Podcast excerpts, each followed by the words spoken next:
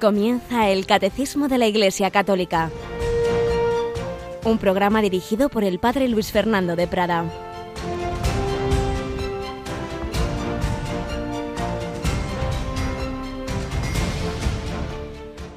Marta, Marta, andas inquieta y preocupada con muchas cosas. Solo una es necesaria. María, pues, ha escogido la parte mejor y no le será quitada. Alabado San Jesús, María y José, muy buenos días, muy querida familia de Radio María en este 6 de octubre de 2020. El Evangelio de la Misa de hoy nos trae esa escena de esa comida de Jesús en casa de Marta, María y Lázaro. Marta ahí preparando las cosas ya se enfada porque María ahí está escuchando a Jesús. Pero sí, sí, está muy bien Marta lo que haces, pero hay que empezar por escuchar al Señor. Luego ya haremos lo que quieras, pero ponte ahí a los pies del Señor.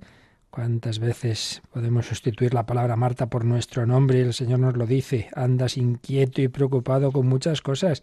Y estás así inquieto y preocupado porque no has empezado el día, no has puesto en el mejor momento del día aquí, estar a mis pies, en oración, en paz, recibiendo esa comunicación del Espíritu Santo, que luego te dará fuerza para hacer muchas cosas, pero en la paz, en la confianza, en el amor de Dios. Se suele contar cuando empezaba la fundación de las misioneras de la caridad, las pobres cada día más trabajo, más trabajo, más, no llegaban, no llegaban, no llegaban, y, se reunieron con la Madre Teresa y concluyeron que había que añadir una hora de oración. Y dice, pero bueno, si no dábamos abasto, claro, pero ahí recibían más fuerza para hacer lo que tenían que hacer. Bueno, pues eso nos va a pasar a nosotros aquí en Radio María. Yolanda, buenos días.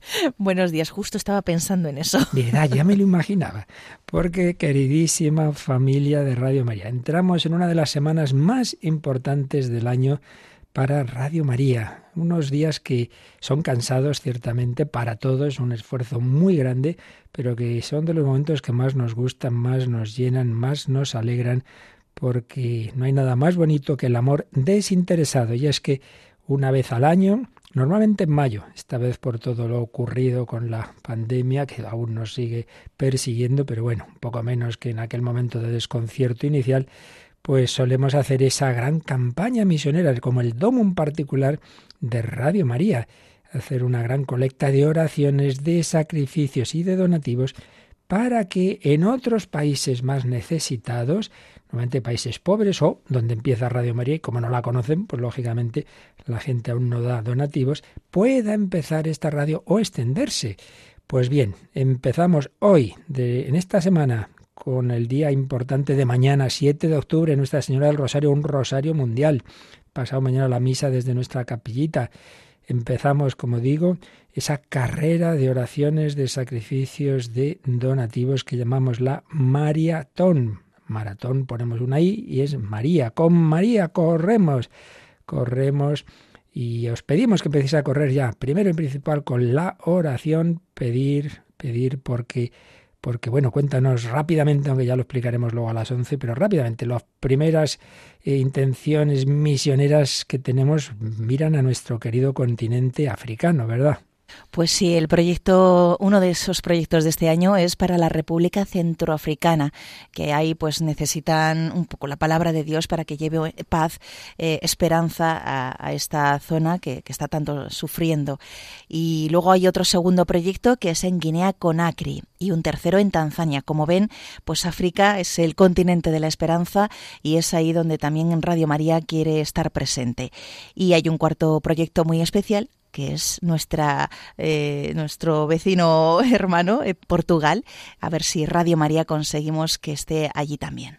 Claro que sí, es de las poquitas naciones europeas que no está Radio María y parece mentira, la tierra de Fátima, tan querida por Nuestra Señora. Bueno, pues tendremos entre nosotros al sacerdote que la providencia nos regala para iniciar este proyecto que a la vez que, que lleva una gran parroquia, pero también el no han dicho que no y el obispo así se lo ha permitido, pues el empezar también como primer director hay que encomendar mucho al padre Marco porque es una tarea empezar muy muy complicada, una radio en un país y sobre todo es desde Italia donde ya han recolectado lo más los medios económicos necesarios, pero no todos. Esa partecita pues queremos dársela nosotros. Pero bueno, empezamos a las 11 Ahora de momento es que lo sepáis, que lo encomendéis ya y que desde esa hora pues habrá voluntarios, bueno, realmente desde las 9, aunque oficialmente empezamos a las 11, pues habrá siempre voluntarios al teléfono para esa colecta. Estos días todos los donativos no son para España, son para esos países. Tenemos que tener ese corazón universal, fratelli tutti,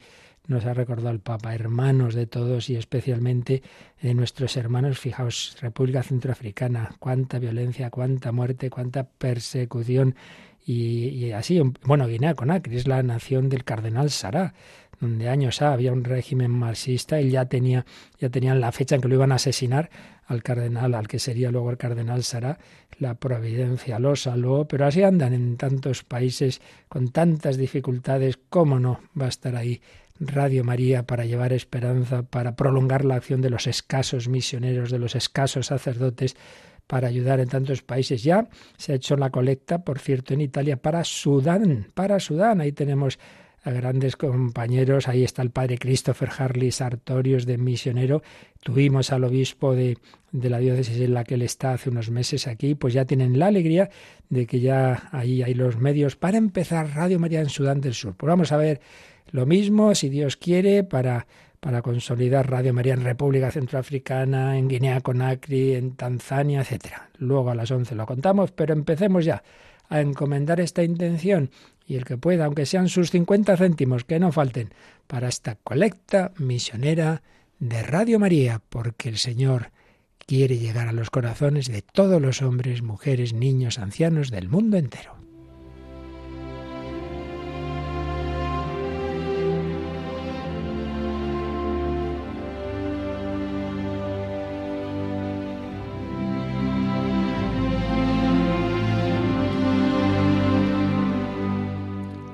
Camino, quince testigos por el padre Tomás Álvarez. Pues sí, a los hombres del mundo entero, empezando por la nación, que fue el pueblo de Dios escogido por el Señor para preparar la encarnación, pero que luego oficialmente pues no lo aceptó al Señor, pero eso no quita que siempre ha habido muchos miembros de Israel, empezando obviamente por los apóstoles, la Virgen, etcétera, que, han asumido al Mesías y algunos, pues después de siglos de no vivir en el cristianismo, sin embargo, se convirtieron a la fe cristiana. Y es el caso del que vamos a hablar un poquito, eh, a comenzar a hablar hoy, que además es fundador ni más ni menos que de la adoración nocturna, Germán Cohen.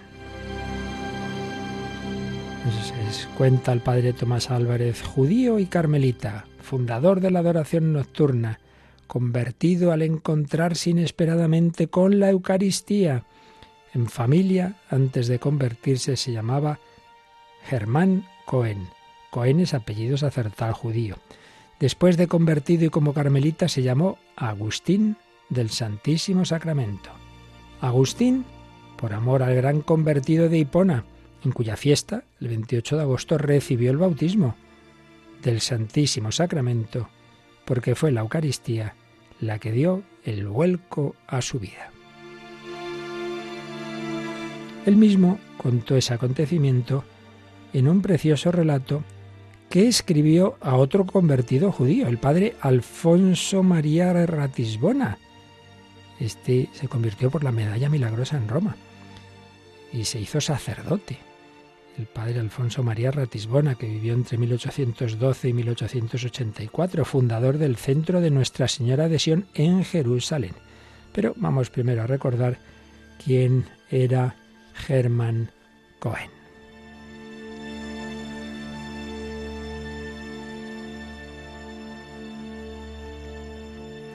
Germán Cohen nació en Hamburgo, norte de Alemania, el 10 de noviembre de 1820, de una familia judía bien acomodada, pero más fervorosa del negocio que de la religión.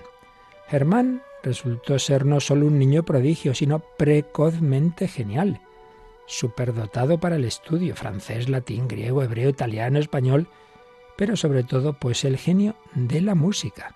Es de esos niños prodigio musicales.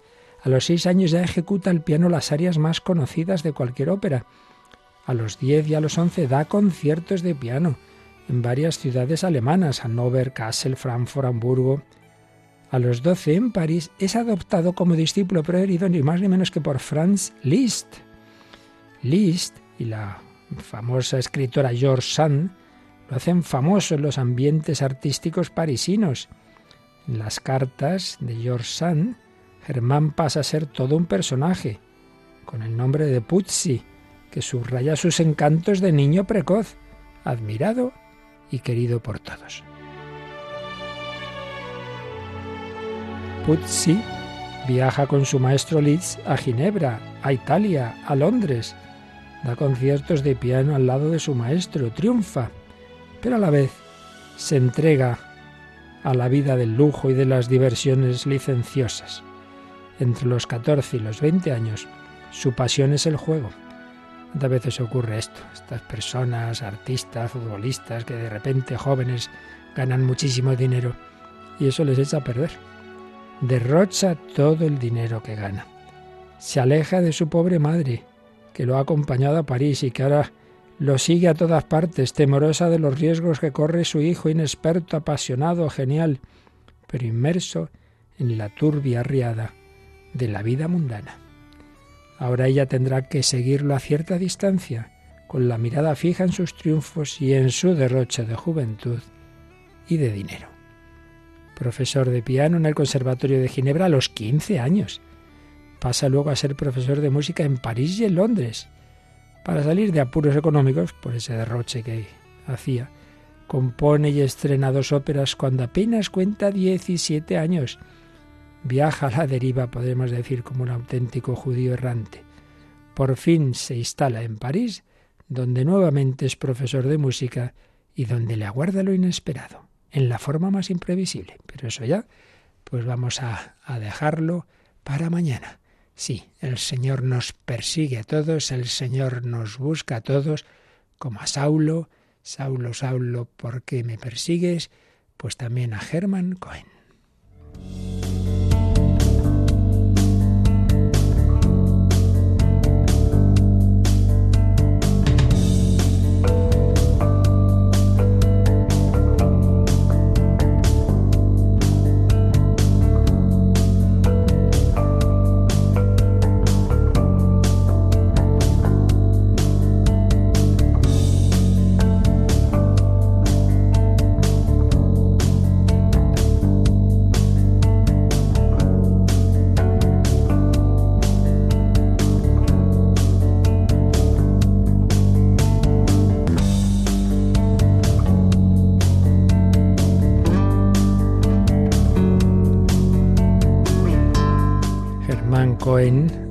Y ya lo veremos mañana si Dios quiere, se convirtió por la Eucaristía, que es el centro de la liturgia, como bien sabemos.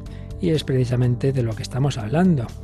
Hemos insistido muchísimo desde que empezamos esta segunda parte del catecismo en no quedarnos en esa visión reductiva de la liturgia como algo externo, como ceremonias, como, como posturas, como eh, lo que se dice o se deja de decir, que evidentemente es parte del asunto, pero es la parte exterior, es lo de menos. Lo principal es quién está ahí actuando, que es Cristo resucitado y vivo y el Espíritu Santo, y que su acción nos lleva al Padre, nos llevan a la Trinidad por Cristo, con Él y en Él a ti, Dios Padre Omnipotente, en la unidad del Espíritu Santo, para darle todo honor y gloria y a la vez recibir la gracia que nos santifica.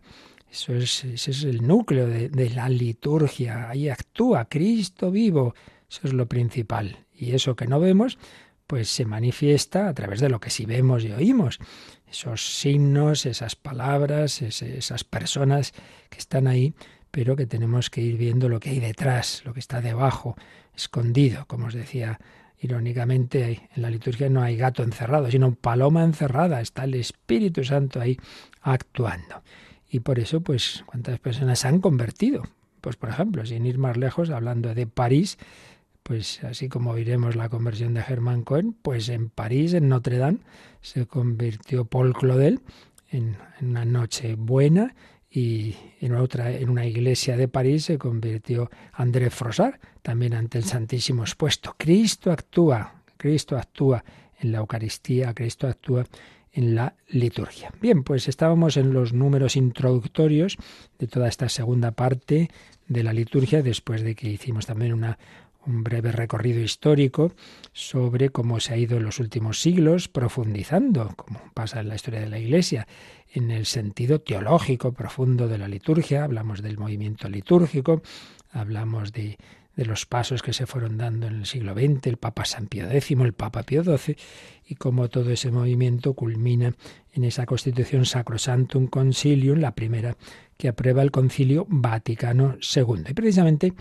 de esa Constitución es el párrafo que estábamos comentando dentro del número 1070. Estamos, habíamos visto la etimología de la palabra liturgia, también vimos la palabra culto, están relacionadas, y ya de la etimología estábamos profundizando en el concepto. Primero veíamos también liturgia, como aparece en el Nuevo Testamento, un sentido amplio, que no solo se refiere al culto divino, sino también un sentido amplio incluye el anuncio del Evangelio y la caridad en acto.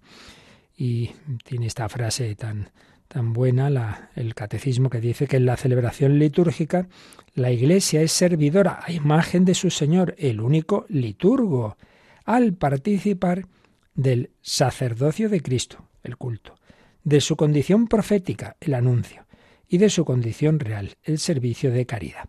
Y después de esa frase, pues viene un párrafo de, como digo, de la Sacrosantum Concilium del Vaticano II que estábamos comentando, pero vamos a profundizar un poquito más en él, así que lo primero lo releemos, Yolanda. Con razón, se considera la liturgia como el ejercicio de la función sacerdotal de Jesucristo, en la que mediante signos sensibles se significa y se realiza, según el modo propio de cada uno, la santificación del hombre, y así el cuerpo místico de Cristo, esto es, la cabeza y sus miembros, ejerce el culto público integral.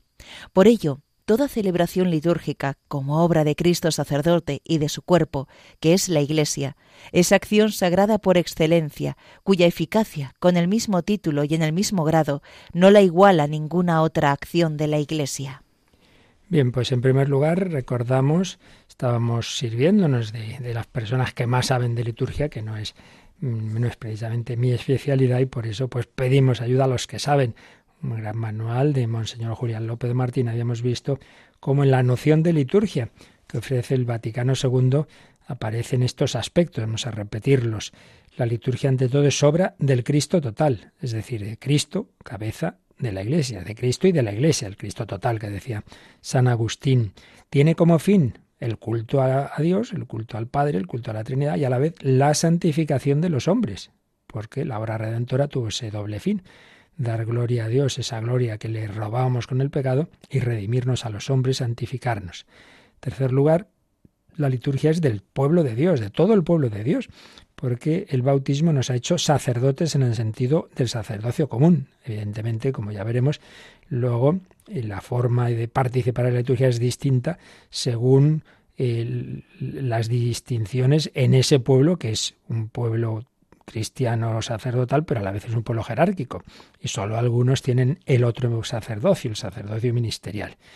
Luego, la liturgia está constituida por gestos y palabras, esa es la parte externa, pero que no son meros, meros eh, símbolos sin, sin profundidad, sino que realizan lo que significan. Es decir, a través de esos gestos, de esas palabras, de esas personas, el que está actuando es Jesucristo y el Espíritu Santo. La liturgia se da ahora en el tiempo de la Iglesia, pero siempre unidos a la, liturgia celestial y mirando a la escatología. Y finalmente, recordaba eh, López Martín una frase famosa del Vaticano II. La liturgia es fuente y cumbre de la vida de la Iglesia. Fons et culmen. Esta expresión ya la comentaremos más adelante y hacia una especie de definición integradora de estos elementos, Julián López Martín diciendo que la liturgia se puede definir como la función santificadora y cultual, nos santifica y da culto a Dios, la función santificadora y cultual de la Iglesia, esposa y cuerpo sacerdotal del Verbo encarnado, para continuar en el tiempo la obra de Cristo, por medio de los signos que lo hacen presente hasta su venida.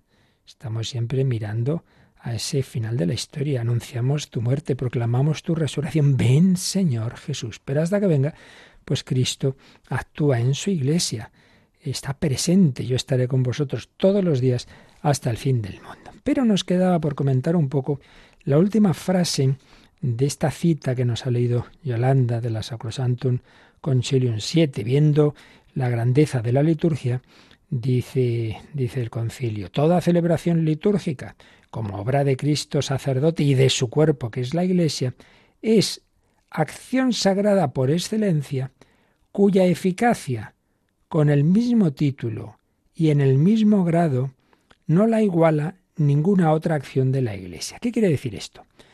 lo que hace la Iglesia no se reduce a la liturgia. La liturgia es la fuente y, el culmen de lo que hacemos, pero hay muchas más cosas. Uno anuncia el Evangelio a los que aún no son cristianos, eso no es liturgia propiamente. Hemos visto que hay un sentido amplio que usaba a veces San Pablo, pero un sentido más estricto, pues no, evidentemente eso no es liturgia, eso es anuncio. O estás dando la catequesis, pues propiamente tampoco es liturgia. Pero no solo eso, sino que, oye, vamos a juntarnos a rezar, venga, este, niño, vamos a rezar, estamos en catequesis, rezamos juntos, Padre nuestro, Ave María. ¿Eso es liturgia? No, no. Eh, pero eso es bueno, sí, muy bueno. ¿El rosario es litúrgico? Propiamente no. lo han dejado claro los papas. Podría, podría un momento dado la Iglesia, eh, digamos, asumirlo dentro de su liturgia como tal, pero no es así. Entonces, ¿qué pasa? Bueno, todo eso es muy bueno, pero en igualdad de circunstancias, en igualdad de circunstancias, dice el concilio y, toda la doctrina, eh, todo el magisterio de la Iglesia al respecto, si mm, ponemos a la vez, decimos, mira, estas personas pueden escoger ahora, estos, estos cristianos ya bien formados, podemos hacer dos cosas o celebrar la Santa Misa, o celebrar la liturgia de las horas, o, bueno, pues hacemos una devoción, otra cosa. En sí mismo, objetivamente hablando, siempre tiene mayor excelencia y eficacia lo que es una oración litúrgica. Insisto en lo de objetivamente hablando, porque luego pasa como en los demás ámbitos de la vida. Oiga, ¿qué es más elevado y más profundo? ¿Una clase de universidad o de primaria? Hombre, pues parece que está bastante claro, ¿no? Es la, la, clase universitaria, un gran catedrático, pues hombre, lo que se dice ahí es bastante más profundo y elevado que enseñar a sumar y restar. Es evidente. Ah, bueno, pues entonces, niño, venga, vamos a la universidad. No, hombre, no, porque no se va a enterar de nada. Todo tiene su momento y su circunstancia. Eh, ¿Está buena este, este choricito? Uy, muy rico. Venga, al bebé. No, hombre, no, que lo mata usted al bebé, que no, eso hay que hacer falta un estómago fuerte para tomar esto. Entonces, en sí misma, la liturgia, lo que dice aquí el concilio, pues claro, tiene una, una excelencia, tiene una eficacia máxima, claro sobre todo la Santa Misa, es que es lo máximo que tenemos. ¿Y eso significa que todo el mundo tiene que ir a misa todos los días? No, no, no. ¿Que tiene que comulgar todos los días? No, hay que ver. Pensáis en la parte subjetiva, por eso siempre insistimos en la conveniencia de que tengamos nuestro confesor, nuestro acompañante, nuestro director espiritual, porque luego todo hay que adaptarlo a las circunstancias de cada persona. Pero en sí misma, en sí misma, la liturgia tiene una, una categoría pues, pues suma. Por eso nos ayuda a acabar de completar el concepto de lo que es la liturgia, el distinguirla de lo no litúrgico. Y para eso volvemos al manual de Monseñor Julián López Martín, que nos recuerda, pues eso, que hay que distinguir las acciones litúrgicas y los ejercicios piadosos. Acciones litúrgicas, pues nos recuerda una cita antigua ya de un documento de la Santa Sede, pero de antes de, del concilio de 1958, que decía que acciones litúrgicas son aquellos actos sagrados que por institución de Jesucristo, de la Iglesia y en su nombre, lo que estamos ahora viendo la liturgia, ¿no? Actos sagrados que instituyó Jesucristo, los sacramentos o la Iglesia, y en su nombre, son realizados por personas legítimamente designadas para este fin, en conformidad con los libros litúrgicos aprobados por la Santa Sede o la autoridad eclesiástica que sea para dar a Dios, a los santos, el culto que les es debido. Las demás acciones sagradas, las demás que se realizan en una iglesia o fuera de ella, con o sin sacerdote, se llaman ejercicios piadosos. Si no es una, una un acto, un, un acto sagrado eh, instituido por Cristo o por la Iglesia, que está regulado en libros eh, aprobados por la autoridad eclesiástica, dirigidos por quien la Iglesia señale, entonces eso no es litúrgico, se llama ejercicios piadosos. Eh, lo litúrgico es lo que pertenece a la Iglesia Universal y está, mm, pues eso tiene esa regulación de su jerarquía. Entonces, ambos, por supuesto, son muy buenos muy buenos y pueden referirse a los mismos acontecimientos salvíficos. Ejemplo, ejemplo. La oración cristiana, por ejemplo, los ejercicios espirituales y en general la, la, meditación de tantos cristianos y la contemplación, pues siempre se ha aconsejado contemplar los misterios de Cristo. Hay infinidad de libros y, como digo, los ejercicios espirituales ignacianos. ¿qué, ¿Qué, contemplamos ahora? Vamos a contemplar la encarnación del Hijo de Dios. Primero piensa en cómo el ángel, tal, cómo la Trinidad veía el mundo. Mira, tal. Bueno, vas contemplando las escenas. Anda que no hay libros, el Padre en la Puente, tantos otros, en que nos ayudan hacer oración, contemplando los misterios de Cristo. Pero eso es una cosa. Y otra cosa es que hoy es Navidad y entonces vamos a celebrar litúrgicamente el nacimiento de Cristo. No es lo mismo. En, en, la oración personal estamos evocando ese misterio de manera afectiva, de manera contemplativa, subjetiva, psicológica, mientras que la acción litúrgica tiene una potencialidad, porque así Jesucristo lo, ha querido y, ha dejado a la Iglesia para ello. Lo que ataréis en la tierra quedará atado en el cielo. Tiene una potencialidad, hace presente de una manera más fuerte ese misterio, no simplemente yo lo estoy recordando y, y, contemplando, cosas santísima y buenísima, y anda que no, que no hace bien y es tan importante y tan necesaria esa oración diaria y esa contemplación o esos ejercicios espirituales, por supuesto que sí, pero en igualdad de circunstancias tiene mayor eh, potencialidad y por tanto mayor eficacia lo litúrgico. Pero repito, eso no significa que entonces siempre tengo que hacer esto y no lo otro. No, no. De hecho, hay una famosa, digamos, discusión en que yo, la que yo a veces he participado con algún compañero, ¿no? Dice, mira, una persona eh, no tiene tiempo para diariamente eh, ir a la misa, misa diaria, y, o hacer media hora de oración. Entonces, ¿qué, ¿qué, qué, tiene que elegir? Entonces, uno diría, hombre, como en sí mismo la misa es más importante, la misa. Pues no siempre, no siempre. Ciertamente hay veces en que uno dice, mira, la misa para aprovecharla bien necesita también, hay una parte objetiva, pero hay otra parte subjetiva. El alma es como, vamos a la, fuente, la Eucaristía es la fuente, sí, pero si resulta que para coger la fuente, claro, necesito un, vaso, necesito que mi corazón lo, acoja, una esponja, y resulta que el corazón está frío, pues una persona pues que todavía no está introducida en vida de oración, no aprovecha esa misa.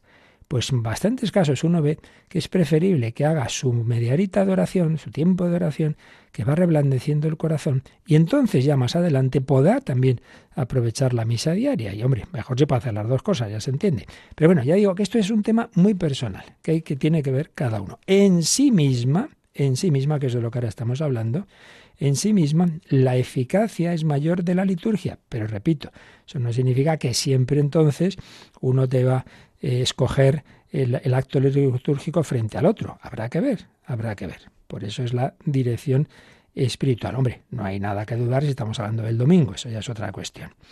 La eficacia de los actos litúrgicos depende de la voluntad institucional de Cristo y de la Iglesia y de que se cumplan las condiciones para la validez de ese acto, mientras que la eficacia de los ejercicios piadosos depende de las solo de las actitudes personales de quienes toman parte en ellos.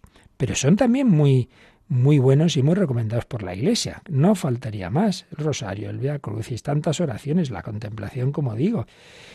Señala también mm, don Julián López Martín, pues lo que significan estas palabras devoción y devociones. Los ejercicios piadosos, pues son muchas veces esas devociones, ejercicios de oración, prácticas religiosas que han alcanzado cierta expresión social y organizativa, ciertísimamente, ¿verdad?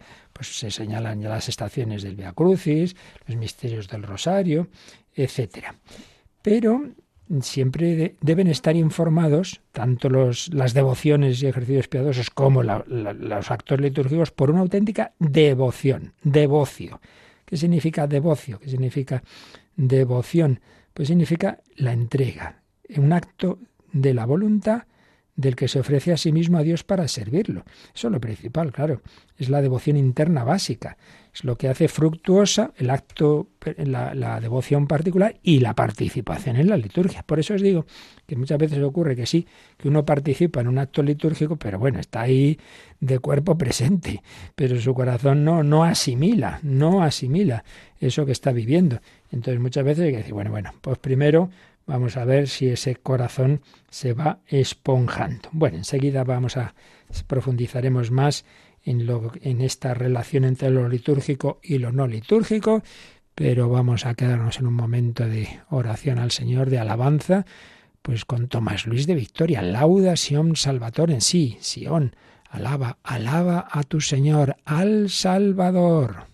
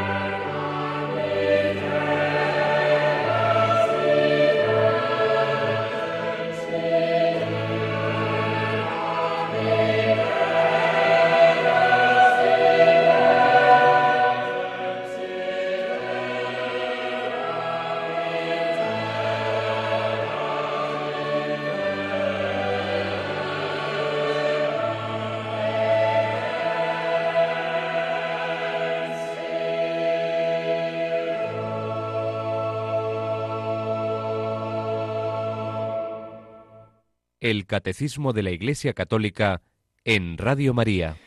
Pues sí, la liturgia fuente y culmen, la liturgia grado máximo de excelencia, de eficacia, pero tenemos que ir viendo pues cómo poder asimilar, poder recibir toda esta gracia que el Señor nos comunica a través de ella. El siguiente apartado precisamente se titula La liturgia como fuente de vida, vida con mayúscula, porque es la vida divina, el Espíritu Santo, el amor de Dios, se nos comunica desde esa fuente.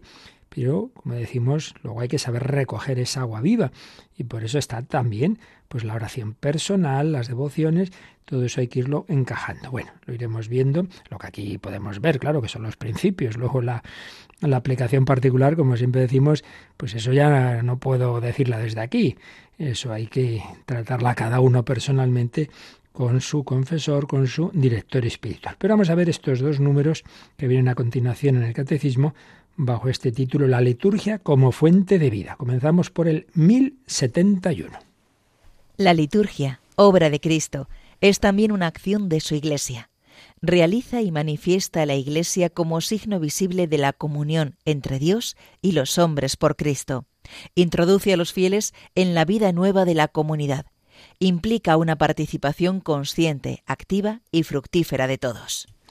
Así pues, lo primero que nos dice este número, que ya lo habíamos visto en el concepto, es que la liturgia es obra de Cristo y también de la Iglesia. Lo hemos dicho muchas veces, habíamos recordado ya esa expresión de Pío XII que decía en la Mediator Dei que la liturgia es, es el culto público que la Iglesia, cabeza y miembros, pues da al Padre. Cabeza, Cristo y miembros, todos nosotros. Es Cristo con su esposa. Cristo con su esposa, que es la Iglesia, es Cristo cabeza con los miembros de su cuerpo místico. Por tanto, es obra de Cristo y obra de la Iglesia. En ese sentido nos pone aquí, bueno, y luego sigue diciendo, realiza y manifiesta la Iglesia. Sí, la liturgia es fuente de la Iglesia, porque del bautismo, de la Eucaristía, nace la Iglesia. Claro, es la vida nueva la que nos hace hijos de Dios, pues el cauce ordinario, luego están los cauces extraordinarios, pero el cauce ordinario que el Señor ha establecido, pues es precisamente la liturgia y, sobre la columna vertebral de la liturgia, que son los sacramentos. Realiza y manifiesta a la Iglesia, porque se hace algo visible. ¿Qué, hacen ahí esos reunidos? Pues están ahí celebrando la, liturgia del domingo. Realiza y manifiesta a la Iglesia como signo visible de la comunión entre Dios y de los hombres nos unimos con Dios, sobre todo, fíjate, al comulgar, que mayor unión, pero bueno, en todos los demás actos, en mayor o menor medida, nos unimos con Dios y entre nosotros, porque todos participamos de la misma fe, rezamos juntos el credo, rezamos la, la oración que nos enseñó el Señor y tantas otras oraciones unidos, unidos en la liturgia. Signo visible de la comunión entre Dios y de los hombres por Cristo. Y a continuación añade introduce a los fieles en la vida nueva de la comunidad. Por eso, liturgia como fuente de vida. Claro, no somos simplemente criaturas que como todos los hombres de todas las religiones adoran al, Dios más o menos desconocido, no, no. hemos recibido una revelación de cómo es Dios por dentro y también una revelación de cómo darle culto. Y esa es la vida nueva. Por eso nos pone aquí el catecismo la referencia al número 1692, que es de los primeros números de la tercera parte del catecismo. Volvemos a recordar cuántas veces lo hemos hecho ya, que el catecismo y por tanto lo que es la doctrina católica y la vida cristiana es como una mesa con cuatro patas. La fe, lo que creemos, que es lo que hemos estado viendo los años anteriores, el credo. Lo que estamos viendo ahora, eso que creemos lo celebramos en la liturgia. Segundo, tercero, eso es para llevarlo a la vida ordinaria la vida en Cristo, la moral. Y cuarto, siempre en diálogo de unión con Dios, como también veremos enseguida. Pero vamos a leer este número 1692, que de nuevo relaciona todas las partes del catecismo y, en definitiva, todas las dimensiones de la vida cristiana. El símbolo de la fe profesa la grandeza de los dones de Dios al hombre por la obra de su creación, y más aún, por la redención y la santificación. Lo que confiesa la fe los sacramentos lo comunican. Por los sacramentos que les han hecho renacer, los cristianos han llegado a ser hijos de Dios, partícipes de la naturaleza divina. Los cristianos, reconociendo en la fe su nueva dignidad, son llamados a llevar en adelante una vida digna del Evangelio de Cristo. Por los sacramentos y la oración reciben la gracia de Cristo y los dones de su Espíritu que les capacitan para ello. Es pues un número bien bello precioso, pues que relaciona en efecto la primera parte del catecismo, el símbolo de la fe, con esta segunda parte y con la tercera. El símbolo de la fe, primera parte del catecismo, profesa, creemos, profesamos, la grandeza de los dones de Dios al hombre, que resumen tres palabras. Los dones de Dios al hombre por la obra de su creación y más aún por la redención y la santificación. Tres palabras clave, que es lo primero que Dios ha hecho en, en nuestro favor, crearnos. Creo en Dios Padre Todopoderoso, Creador del cielo y de la tierra. Sí, pero separados de Dios, de que nos servía, estamos en pecado, no podemos cumplir nuestro, nuestro designio de unirnos con Dios, la redención. Creo en Jesucristo, Hijo único de Dios, que, que por nosotros y por nuestra salvación se hizo hombre, la redención. Sí, pero esa redención de Cristo tiene que llegar a todos los hombres y si colaboramos nosotros, claro, ahí entra ya nuestra libertad, entonces nos santifica. Creo en el Espíritu Santo, Señor y dador de vida. Bueno, pues ahí, en el símbolo, en el credo, hemos profesado esos dones de Dios, los regalos de Dios, su creación, redención y santificación. Pero eso que confesamos en el credo, lo que confiesa la fe, los sacramentos lo comunican. De poco nos serviría, puede haber un, un señor que tenga curiosidad, pues igual que, que yo puedo estudiar no sé qué religión extraña para conocerla, ya está, pues no, pues la estudio pero no, no recibo, no, no practico lo que en ella está, pues puede haber, y lo hay, gente que estudia el catolicismo y puede saber más teología que, que el mayor teólogo. Bueno, sí, pero así, abstractamente, eh, sentado en su sillón, pero no lo vive. En cambio, lo importante es que lo que confiesa la fe lo recibamos y lo recibimos sobre todo por los sacramentos. Lo que confiesa la fe, los sacramentos lo comunican por los sacramentos que les han hecho renacer, los cristianos han llegado a ser hijos de Dios, partícipes de la naturaleza divina. Reconociendo en la fe su nueva dignidad, son llamados a llevar una vida digna del Evangelio de Cristo. Y todo esto está con citas del Nuevo Testamento que ahora enseguida leemos. Y la última frase, por los sacramentos y la oración, cuarta parte, reciben la gracia de Cristo y los dones de su Espíritu que les capacitan para ello. ¿Veis? Es una vez más la relación entre todas las dimensiones de la vida cristiana y entre todas las partes del catecismo. Por eso el catecismo pone esos números marginales para que nos acostumbremos a relacionar todo. Todo tiene que ver. Y las citas que pone aquí el catecismo son eh, de San Juan, a propósito de cómo hemos llegado a ser hijos de Dios, pues recordemos cómo en el prólogo de San Juan, cuando él está hablando de la palabra eterna del verbo, dice, en el mundo estaba, pues el mundo existió por medio de él, pero el mundo no lo conoció.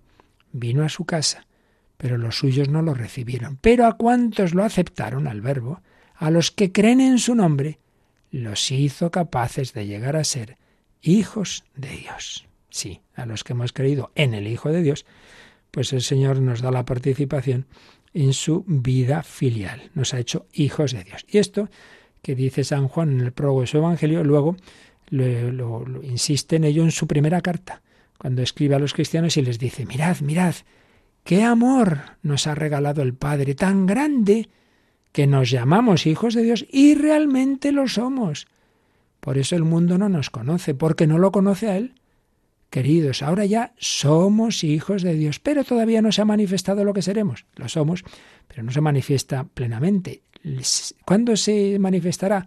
Sabemos que cuando se manifieste, cuando se manifieste Él, Jesús, cuando vuelva, seremos semejantes a Él, porque lo veremos tal cual es. Primera Juan 3.1, Juan 1.12, luego, partícipes de la naturaleza divina. Esta es una expresión de San Pedro en su segunda carta. Dice, 2 Pedro, segunda Pedro, eh, capítulo 1. Ya que su fuerza divina nos ha otorgado todo lo necesario para la vida y la religiosidad, gracias al conocimiento del que nos llamó con su propio poder esplendoroso, mediante el cual nos ha otorgado los preciosos e inmensos bienes prometidos, para que por ellos os hagáis partícipes de la naturaleza divina, una vez escapados de la corrupción que hay en el mundo. Qué impresionante. Pues sí, por esa vida de la gracia, esa gracia que Dios nos comunica, nos hace partícipes de la naturaleza divina. Por eso, si un perrito será muy simpático, pero es un perro, no es un ser humano, pues un ser humano que se quede en ser humano no está llegando a lo que Dios le llama, que le está llamando a ser más que buena persona. Está llamado a participar de la naturaleza divina. Actúa como un animal, actúa como un hombre, actúa como un hijo de Dios. Pues eso es a lo que estamos llamados, partícipes de la naturaleza divina.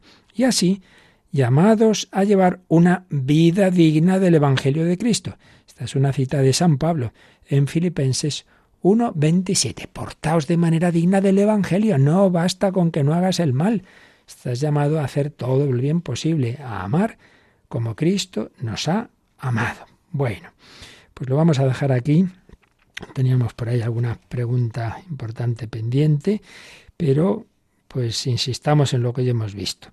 La liturgia no es todo lo que hace la Iglesia, pero es lo más importante. Están los actos piadosos, las devociones, etcétera, que deben pues relacionarse con ella, sabiendo que objetivamente hablando siempre tiene más excelencia y eficacia la liturgia, pero eso no no quiere decir que siempre sea lo que haya que hacer, que hay que ver en cada caso qué es lo que más ayuda a la persona concreta.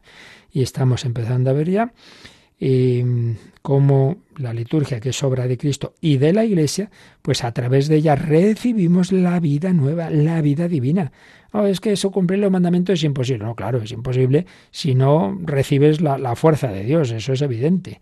Pero si, si recibes la gracia día a día, la pides al Señor, ya verás, ya verás. San Agustín estuvo 30 años incapaz, vamos, de, de, de, ser humilde, de ser casto, incapaz. En cuanto, en cuanto se abrió por fin a la gracia de Dios, vaya, vaya que se fue capaz. Y, y, y mucho más, hasta, hasta vivir el que había vivido años, ha rejuntado, que decíamos, desde los 17 años, y luego eh, célibe, sacerdote y obispo, mira tú, claro, pero con la gracia, con la gracia de Dios.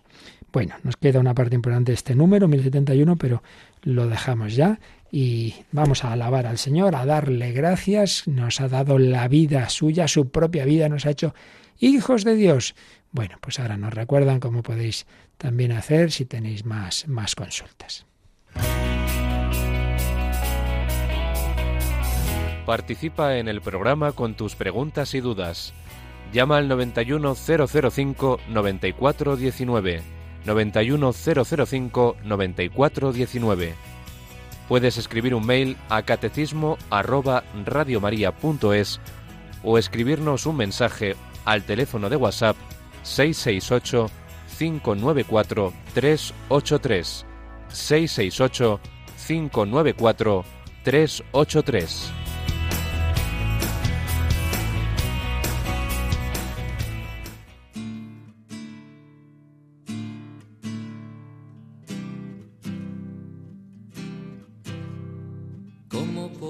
Agradecer tanta bendición. ¿Cómo podré responder a tu amor? Levantando mis manos, Señor, declarando que tú eres Dios y dejándome llevar por el soplo de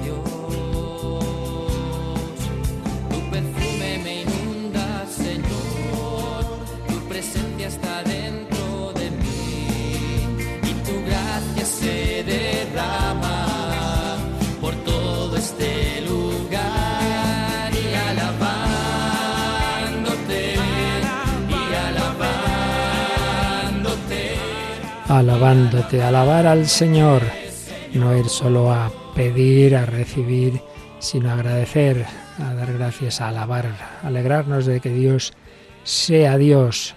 Toda acción litúrgica nos santifica, pero es también confesar que Dios es bueno, es alabarlo. Bueno, pues también al confesarnos, hay quien aconseja decir, cuando va a confesar, lo primero decir, primero confieso que Dios es bueno, que en estos 15 días, en esta semana, en este mes, Dios me ha hecho muchos regalos. Segundo, confieso que he pecado. Bueno, pues tenemos una pregunta importante porque creo que esto es lo que plantea quien la manda, pues de una manera u otra le pasa a muchas personas. Dice, muchas veces me confieso, pero hay algunos pecados por los que no siento arrepentimiento, como el beber algunos fines de semana y emborracharme. Me confieso, pero sé que volveré a hacerlo. Esto me produce un conflicto interior porque me siento un falso y un mentiroso al Señor. Les agradecería que me aconsejen sobre la confesión de este pecado que cometo recurrentemente. Bueno, más allá del caso concreto que, nos plantean aquí, ya digo que esto sirve para muchos temas. Hay personas que dicen, si es que siempre igual, si es que voy a volver a caer. Vamos a ver. En primer lugar, eh, vamos a distinguir un primer paso, que no creo que sea el que plantea este oyente, pero bueno, claro, si una persona dijera que a mí alguna vez me ha pasado, recuerdo hace muchísimos años, eh, una persona que va de viaje, no tengo ni idea quién sería, claro, sabéis que hay un secreto absoluto de confesión. Me decía, me arrepiento de esto, de esto, de esto y de tal cosa, pero bueno, de esta no me arrepiento. Hombre, como se olvide, no, porque en eso no estoy de acuerdo con la iglesia. Claro, una persona dice eso, pues entonces mal asunto. Porque claro, aquí partimos el sacramento, lo que decíamos antes, los sacramentos presuponen la fe. Entonces presupone que uno cree eh, que eh, es Jesucristo quien está actuando ahí a través de la Iglesia y por tanto con la doctrina de la Iglesia. Entonces el sacramento de la confesión presupone arrepentirse de los pecados, es decir, de aquello que va contra la voluntad de Dios, tal como enseña la Iglesia. Pero uno al final piensa que la Iglesia se equivoca, entonces usted a qué se confiesa.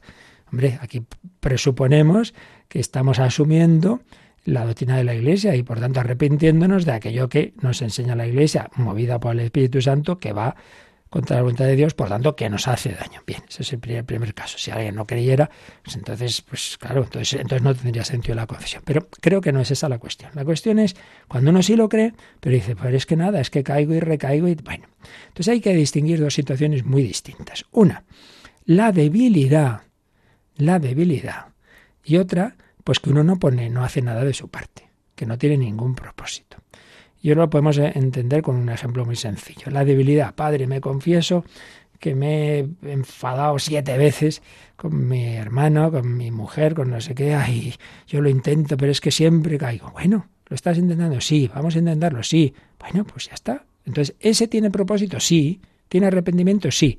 Otra cosa es que dice, no siento. Ojo, lo del sentir o no sentir es muy engañoso, esto ya también lo hemos dicho. La cuestión es con la fe. Yo sé que esto está mal, sí, lo siento o no lo siento. Bueno, ojalá Dios nos diera un sentimiento de llorar a lágrima viva los ojalá, pero lo sienta o no, eso, eso, depende de muchas cosas. A lo mejor hasta si has dormido bien o no, y, y factores también biológicos, y, si tienes una depresión, yo qué sé.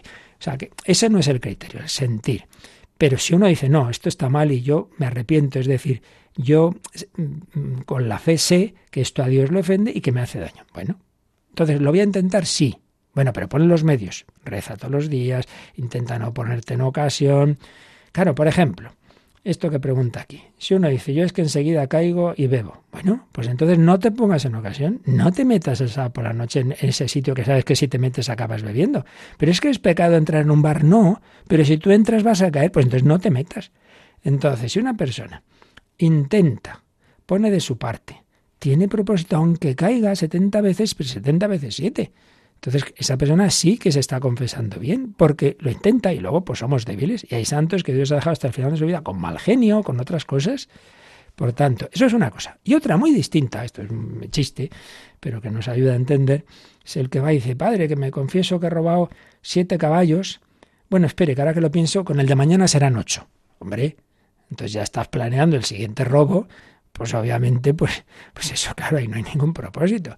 Entonces, si uno intenta algo, pero sabe que es débil y que es muy probable que vuelva a caer, pero de verdad poner los medios, tiene propósito, tiene arrepentimiento, lo sienta más o menos, y por tanto la confesión es válida. Pero si uno no tiene ningún propósito, ningún arrepentimiento, lo hace por hacerlo, y ya está pensando, eh, mañana voy a ver a mi amiga y me lío con ella. Hombre, pues hijo, entonces claro, entonces no puede ser.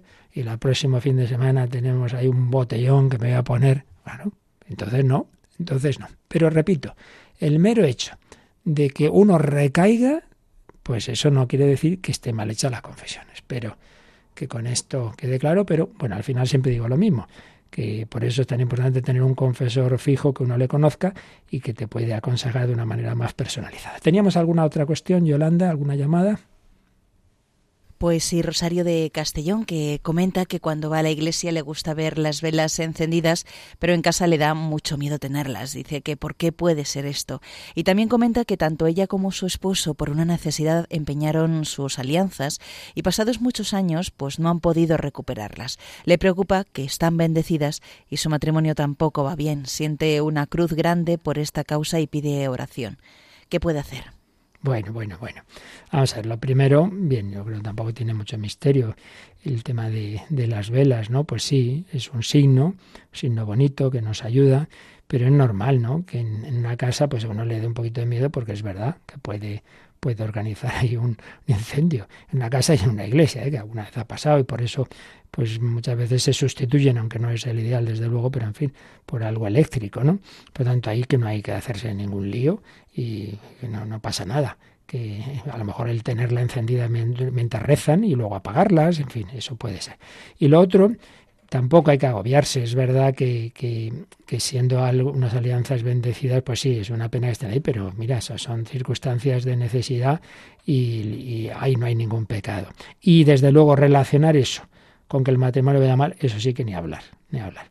Eso sería una especie de pensamiento mágico, casi supersticioso, ¿no? El que pense, no, claro, entonces Dios castiga, porque no, hombre, no. Dios no es así. O sea, en ese sentido, pues, ¿qué vamos a hacer? Si se pueden recuperar, pues mejor, pero si no, que en eso, que no, que no sufra, que a veces sufrimos por cosas que realmente no, no son culpa de uno. Lo que hay que hacer es poner los medios, eso sí, para ese matrimonio, pues no solo la oración, sino intentar. A veces hay que recurrir a una ayuda en los eh, centros de orientación familiar, los COF, pues una mediación familiar. A veces ayuda a una persona que nos ayuda a ese diálogo para ver cómo mejorar esa, esa comunicación. La encomendamos, claro que sí. Muy bien, pues os recuerdo que a las 11 comenzamos esa gran carrera de oración y caridad, que es la maratón, para que también puedan tener programas de evangelización, de liturgia, de oración, la Santa Misa, pueda llegar a tantas almas de hermanos nuestros en, República Centroafricana, en, en Tanzania y también en nuestra querida nación hermana Portugal, que también la Virgen María tanto quiere ahí bajo en Fátima. Pues empezamos hoy a las 11 estos días de misión en Radio María, la maratón. Os esperamos, contamos con todos, por favor, empezar ya a encomendarlo. La bendición de Dios Todopoderoso, Padre, Hijo y Espíritu Santo, descienda sobre vosotros. Alabado sea Jesucristo.